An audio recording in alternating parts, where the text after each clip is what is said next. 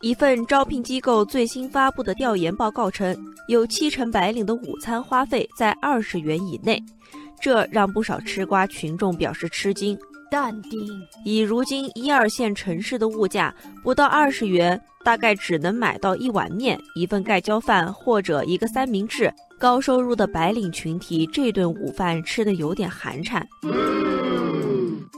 网友无声呐喊说：“加班熬夜，我要对自己好一点儿，中午必须吃顿好的。”没得商量。网友江湖千惠说：“亏待了自己，怎么有更好的精力去奋斗呢？”网友一目三行说：“吃的怎么样，取决于价值观与消费环境吧。我都是自己带饭，营养卫生，价格最多不超过十五块。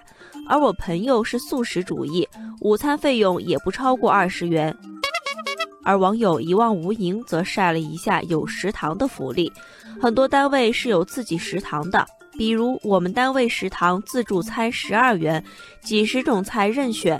虽然口味一般，但绝对丰富。另外，还有网友是在为自己的小目标奋斗。网友大灰狼说：“创业公司工资不高，除去房租，还要往余额宝里存一些，每月还要固定投资基金。为了能买个属于自己的小房子，暂时委屈一下自己的胃。”眼下。各种让人焦虑的调查报告层出不穷，从工资到年终奖，如今又开始焦虑午餐了。对于这样的调研报告，有网友质疑：且不说这样的统计数据背后的样本是不是具有典型意义，就这样通过午餐来判断一个人的幸福指数准确吗？